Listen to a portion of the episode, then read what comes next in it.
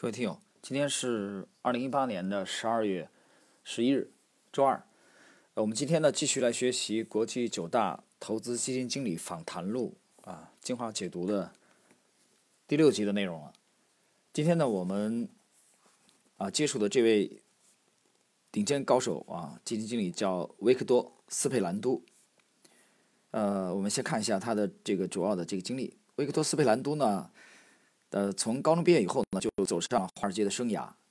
可是他的事业开头呢，有一点缺乏浪漫色彩。他第一个职位是报价员，工资最低。啊，这个其实跟这个杰西·利弗摩尔啊相类似的。啊，利弗摩尔大概是十四岁、十五岁的时候做的这个股票报价员。那么斯佩兰多呢，后来转升为一个稍高的职位，啊，作为这个标准普尔公司的一名统计员。后来他发现这份工作基本上只能这个。传输、复制各类数字啊，他就厌倦了。混了一段时间以后，呃，他工作出失误啊，就把他解雇了啊，他自己反倒松了一口气。在之后呢，他华尔街一家这个财务会计公司上一个工作岗位短暂工作了一段时间以后，斯佩兰都开始了他的期权交易工作。两年之后，他已经成了一名股票期权场外交易市场的报价交易员。那么对买卖双方呢进行撮合交易。为公司赚差价，在一九六九年中期啊，美国美股熊市的时候，他转到一家可以给他更多的交易决定权的公司。新公司呢，对他做成的每笔交易都给他百分之一的差价，而他原来的公司呢，只给他工资。但是呢，新公司呢，不允许啊，不允诺给他工资。股市的不景气也加强了公司这种谨慎的态度。斯佩兰都很高兴地接受了这一安排。啊，他对能分享每笔交易的百分之一的收益之后，会大大增加他的收入，这一点呢很有信心。他在这个岗位上工作了半年以后，赚到了五万美元的佣金。他的老板呢年薪也只有五万，于是呢就把他叫过去谈话。老板对他说：“你工作干得非常好啊，我们决定给你固定工资。”老板决定以提供年薪两万美元和模棱两可的某种奖金的承诺。代替原来的报酬方式，显然这并不是一件好消息。三周以后，斯佩兰多又换了工作。啊，他不幸地发现新的公司以不同的手法玩弄相同的把戏。大约半年以后，斯佩兰多最后决定啊，要想公平，只有自己干吧，自己开公司。他找到了一位能帮助他这个开公司的合伙人啊，就帮帮着出资，在一九七一年创办了自己的公司。这公司的名字叫做。雷格纳期权公司，他宣称雷格纳公司是全国第一家对期权交易保证不收附加费的期权交易商。如果在市场上找不到符合期权期权卖方客户的买入价位的合约头寸的时候，他们公司就出价接受。由于这一规定可以为客户提供一种相当合理的公司报价，也由于斯佩兰多的努力，六个月之后，雷格纳公司。这就成了当时世界上最大的场外期权交易商。雷格纳最后又吞并了一家华尔街的公司。斯佩兰多呢留在该公司不久，于1978年加入了这个洲际证券公司。在洲际证证券公司里，他获得一个管理公司账户和几个私人客户的账户，以盈利的百分之五十抽水。斯佩兰多呢最终达到他理想的完美的工作，既可以完全独立地决定他想要交易的市场。且由公司提供财务支持，又能有相当可观的差价的赚头，啊，也分担亏损。这一理想的安排啊，在一九八六年结束了，因为洲际证券公司的股票上市啊，并决定他的交易小组。斯佩兰都交易自己的账户一年以后，他决定开始建立他自己的财务公司啊，雷特财务管理公司。纵观他的整个事业，斯佩兰多都强调，首先避免损失，而非。追逐巨额获利。那么读到这里的时候呢，大家应该不会觉得陌生了。你看看这一个一个的顶尖的高手啊，强调首先避免损失，那就是也就是做好防守，先不亏，先不亏。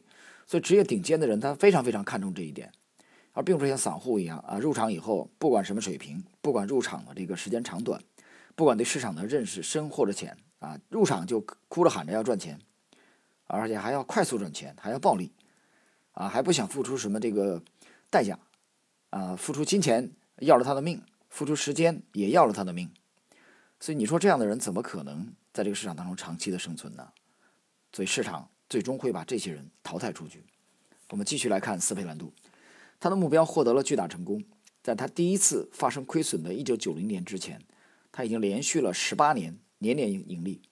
这段时间他的平均收益率呢是72%，最差的一年是1990年，亏损百分之三十五最好的是连续五年都达到三位数的百分比的这个获利啊，三位数是什么概念啊？至少百分之一百以上吧。虽然他从未打算完成他夜校大学的学位，但他这些年来读了大量的书。大家注意啊，又是一个广泛的啊阅读者。他除了读有关市场的书以外，也广泛的阅读与此有关的经济、心理和哲学的书。总的算来，他估计读了有关领域的书多达两千五百多本。下面呢，就进入这个这个传记的采访者啊，杰克施瓦格对斯佩兰都先生的系列的提问啊，我们来看问。杰克施瓦格提问：你在做了近二十年的独立或者说半独立交易员的生涯后，为什么最后决定创建自己的财务管理公司？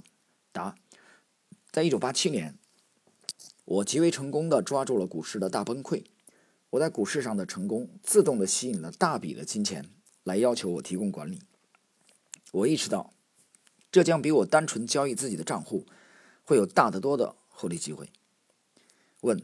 自从你开始经营你自己的财务管理公司后，你的交易干得如何？答：我在1989年干得很好，这是我建立公司的第一年。但是在第二年，1990年，我却输了钱。啊，他那年亏损了百分之三十五。实际上，我感到这种情况对我是有点嘲弄意味。在我获得比以前更多有关股市的知识之后，却成了亏钱的第一年。问：你对此如何解释？答：那就是。你为什么被称为人？啊，这句话呢，斯佩兰多的意思就是不是神，啊，是人都会犯错误，他也不例外。好，我们来看下一个问题：你是怎么成为一名交易人士的？答：我想这与我对扑克的热衷最有关系。当我还是个青少年的时候，就曾靠玩扑克挣过生活费。我开始玩扑克时，我把所能找到的每一本有关扑克的书都读了。很快了解到玩扑克啊，玩牌要赢就要处理好成功的机会。换句话说，如果你能做到对你有利的机会的牌下注，对你不利的放弃的话，结果你赢的次数就会比输的次数多。我记住了每一种重要的牌型组合的可能性，在玩牌上我是非常成功的。虽然我牌玩得好，我认识到做个职业玩牌人不是我这辈子的理想。我二十岁时。对《纽约时报》的招聘广告栏做了一个周详的调查，发现起始年薪超过二点五万美元的职业有三种：物理学家、生物学家和场外市场的交易员。在当时，我甚至不知道场外市场交易员究竟干什么。但是，显然我没有做物理学家和生物学家的教育背景，而场外交易员听起来有点与玩扑克类似，他们都跟成功的机会有关。于是我决定尽力在华尔街找一份工作。我在普新公司弄到了当市场报价员的工作。啊，下一个问题，提问：你是如何学到有关交易和股市的知识的？你是否有一位导师？不，我没有。那时，米尔顿·里兹是那个时期的具有传奇色彩的行情分析师和交易员，也在普新公司工作。我并不直接为他工作。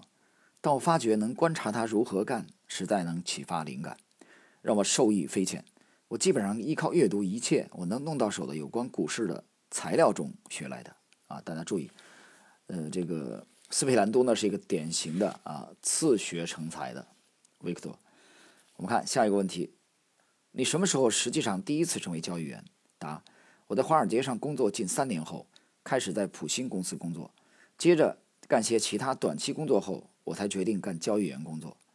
我考虑了我能去干的不同的交易领域，有股票，有点使人厌烦；有厌倦，有债券，那更令人厌烦；还有期权，非常复杂。在六十年代后期，可能只有百分之一的股票经纪人懂得期权。我想，如果我承担交易中最深奥的期权交易，并掌握它，那我会赚很多钱。所以我申请做一名期权交易员。呃，问，那是你对期权交易知道哪些？答：什么也不知道。但是我知道，那就是我想干的工作。我打算尽量给接见我的公司董事一个深刻印象。我告诉他，我是一个天才。他问我：“你这是什么意思？”我告诉他：“我有像照相机一般的记忆力。”其实我并不是。他说：“证明他。”我告诉他：“我记得所有股票的代码。”我的确做得到。几年前我上过记忆术的课程。这位董事在华尔街已经工作了三十五年了。也不记得全部股票的代码，他当面考了我，的确不假，他就录用了我。问：你前面说过，由于交易与玩牌有相似之处，为此你选择交易作为你的事业，你是否把交易看作一种赌博？答：我要说，使用“赌博”这一词形容交易是不正确的。当运气对你不利时，赌博有风险。例如买乐透彩券和玩吃饺子老吃饺子老虎机都是赌博。我认为成功的交易或者以盈利为目的的玩牌，不属于赌博，而是投机。成功的投机意味着当机会对你有利时，敢于冒风险。就像玩扑克一样，在玩牌中，你必须懂得当运气机会对你有利时，你必须知道哪几手牌你应该赌一把。啊，那么学到这里的话，大家回忆一下上一集的这个吉姆罗杰斯讲的是钱堆在角落里啊，他只需要弯过弯腰。走过去弯腰把它捡起来，啊，唾手可得。呃，这种必赢的时候才下咒诅。那查理芒格也是这样，沃伦巴菲特也是这样，减少交易频率，等待绝佳的进场机会。那么波士顿红袜队的这个棒球优秀的棒球手泰德威廉姆斯也是这样，啊，中国人民解放军的第一战神粟裕将军也是这样。那么你去研究一些杰出的交易员，几乎都是如此。那么这就是专业交易模式的缩影啊！我们在时隔几乎三十年之后啊，这本书问世几乎三十年之后，再度的重温这本访谈录，我觉得还是有非常强的现实意义。好，我们继续第九个问题：你是如何定义交易中机会或运气的？答：在一九七四年，我失去了股市十月份至十一月份上涨的机会，那次错误刺激我花了整整两年的时间。集中精力，苦苦钻研。我要搞清楚这些问题的答案。牛市或熊市一般能持续多久？股市形成头部或底部之前，股价能走多远？你可以想一下人寿保险问题，它处理的是有关对人的寿命的预计。当你要卖出人寿保险时，就要对申请人是二十岁还是八十岁仔细研究。如果是二十岁的正常年轻人，你一定会断定他能继续活下去的机会相当大。然而，你对八十岁老人办保险就会很担心了，啊，如果这位老翁是杰克莱伦，他能做两百下俯卧撑，也能游过英吉利海峡，那么很好，你可以放心的把保险卖给他。但是如果那老人一天要抽三包骆驼牌香烟，啊，一品托苏格兰威士忌，又患肺炎，那么你可能不会卖保险给他。那么这里边其实这个斯佩兰都强调的就是概率的问题啊，其实就是几率的问题。那么与此相反，股市倘若已处于老态龙钟，则应根据涨势之潜力以枯竭的征兆，适当调整策略就显得极为重要。问：你是否对股市价格变动一般所持续的时间长短及力度大小进行了统计研究，从而来设定股价可能达到的目标区，或者时间长短上的目标区呢？答：绝不这样做。要想利用这些数据来分析和预测股市实际的转折点，就像某一天你去人寿保险公司去买保险，你要他们能告诉你你将会在什么时候以及如何死掉。他们不必做到这一点方才能赚钱，他们仅需知道什么机会大，就足以赚钱了。这个第十个问题其实还是强调什么概率？概率投资其实做的就是概率。啊，我们。接触的一位又一位的职业的这个顶尖高手，他们都在强调，当局面对你极为有利的时候，啊，下重注，强调这种概率的重要性，是一个问题。当你错过了股市的一个大的转折点时，犹如一九七四年的低点，你最终又如何重返股市的？答：市场的上涨就像走楼梯那样，是一个台阶一个台阶的上涨的。我就一直等到出现另一个相对较低的情况，在一九七四年那次，我就一直等到十二月六号那天，确实是股市的底部。然而，具有讽刺意味的是，这笔交易结果我仍然是以亏钱了结的。问，请你告诉我什么原因使你能肯定那是股市的底部？啊，这个杰克施瓦格在这里开始询问这个斯佩兰多的这个思路了。斯佩兰多回答：首先。出现道氏理论的买入讯号及道指，呃，道琼斯的工业指数出现新低，但是道琼斯和标准普尔五百指数都没有出现新低，啊，这里边我岔开说一下啊，它指的指的这个就是背离了，啊，道氏理论当中有一条，大家去听一下我这个专辑《一图值千金》里面强调的这个，就两个指数必须相互验证，但这里边呢，工业指数出现新低，但是道琼斯指数。和这个标准普尔五百并没有出现新低，这就出现了背离。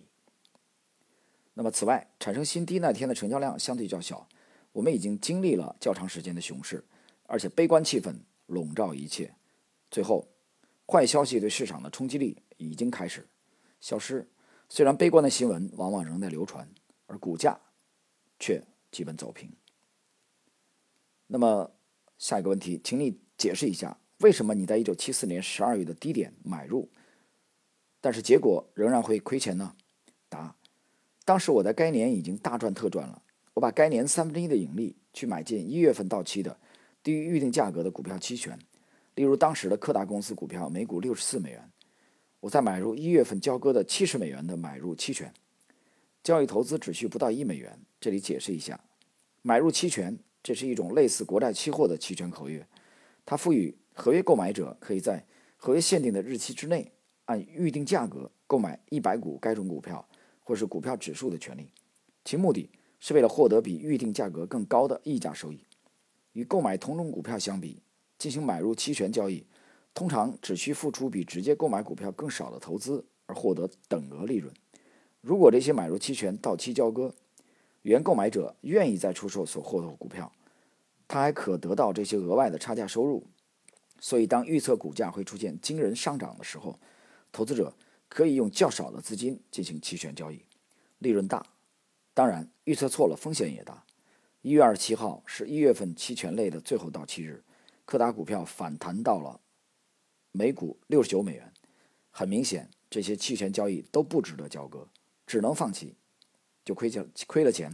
可是，一周以后，柯达股票价格涨到八十美元一股。这种情况同样发生在我所买的几十种期权交易上。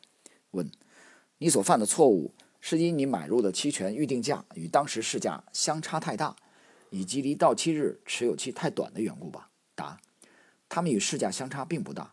我错在买入的期权合约离截止期太近。这件事的发生对于我对股价运动的幅度和持续时间，呃，未做仔细研究啊，在于啊。这个产生这种情况原因，就是他这个斯佩兰多对股价的运动幅度和持续时间没有做仔细的研究。如果我再碰上与一九七四年类似的情形，我会买入四月份的期权，而不是一月份的期权。但是当时我对股市运动的多种可能性缺乏足够的认识。第十五个问题，你最后又如何重返股市？答：在一九七五年二月，我重新做多头，而且干得很好。顺便提一下。那时要做多头十分不容易，因为我重返股市之时，股价比我做一月份期权失败之时高出许多。呃，下一个问题，你在减少亏损方面是如何做的？答：对于亏损，我总是事先决定，所以我能控制风险。第十七个问题，所谓事先决定，你是指你在进入股市之前，你就决定了离场点位吗？答：完全正确。让我举一个例子，解释一下这一原则的重要性。假设一位投资人从他的股票经纪人那里接到一个电话，他的经纪人说：“听着，我从可靠来源得知某某股票的公司将要被兼并，现在它每股二十美元，它会涨到六十美元。”这位投资人买入该股票，两周以后，股票市价为十八美元。这一交易似乎并不正确，所以他许诺自己当股价回升到二十美元打平的时候就离场。下一周，股价跌到了十七美元。这时，他开始产生焦虑了。他发誓这回只要股价一有反弹就抛出。一周以后，股价跌到十五美元，交易者用按金买入股票的，他突然发现已经亏了一半资金了。两天以后，该股只有十四美元，他马上打电话给他的经纪人，绝望地喊道：“全部抛出！”结果他以十三美元成交，而这正是股市的这个底价。你听起来是否也很熟悉这种情况？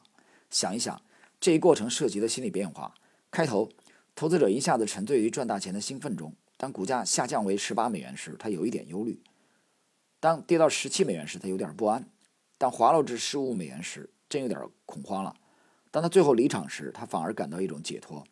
而具有讽刺意味的是，这时他已经亏了百分之七十的资金了。啊，这里边大家注意啊，这个指的这位是用了这个期权的啊。这整个过程毫无理性逻辑，只是一种情绪的陷阱。在进行交易之前，计划好离场点位，强制执行才是控制情绪的方法。这里边呢，斯佩兰都呢在讲交易纪律了啊，止损，在进场以前就把止损设置清楚，一旦出现这个触及止损位，坚决的离场。第十八个问题。你认输了结一笔交易时，情绪上是否感到受到打击？答：不，一点也没有。认赔了结从来不影响我的情绪，但是我从不赔的太多。我们继续。从那次经验中，你得到什么教训？答。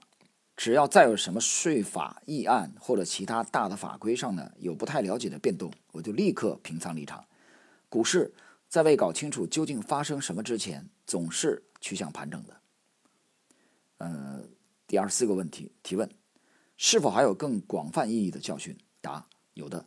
当你做最大规模的交易时，你应该能马上赚钱。啊，这里边呢和杰西·利弗莫尔的这个原则是非常非常相似的啊。利弗莫尔讲的是。你第一笔进去就应该获利，啊，你当天获利就是你这笔交易短线做做的对、做的正确的啊，最直观的、最可靠的信号，而不是你当天进去当天就被套了，啊，所以有些高手是非常强调这一点啊，就是你介入以后马上赚钱。二十五，换句话说，当你持仓头寸很大时，除非你的头寸一开头就为你挣钱。不然，就要迅速减少持仓头寸数量，是吗？答：十分正确。当你做大笔交易时，你需要特别迅速的斩仓认赔。我在华尔街混的目标不是发大财，而是能待得下去做生意。这两者之间有很大区别。如果你被赶出生意圈，你再也不会发财。这就是为何在你进行大头寸交易时必须万分小心的缘故。在这里呢，斯佩兰图再一次强调他的风控啊，强调强烈的这种职业的风控意识。同志们，他讲了他的目的是在华尔街啊混下去，长久的待下去做生意啊。他理解投资是一个长跑，而不是马上干一把啊，马上获利来赚钱。这一点与许许多多的散户呢，实际上是有很大很大的区别的。那么他的这种强烈的风控的这种精神啊，也是值得每一位听友认真学习的。好了，朋友们，今天呢，我们这个第六集啊，国际九大投资基金经理访谈录精华解读的第六集。那么杰克施瓦格采访呃斯佩兰都的维克托斯佩兰都的这个上半部分的内容。啊，我们就到这里，在下一期呢，我们继续介绍啊斯佩兰都这个访谈录的下半部分的内容。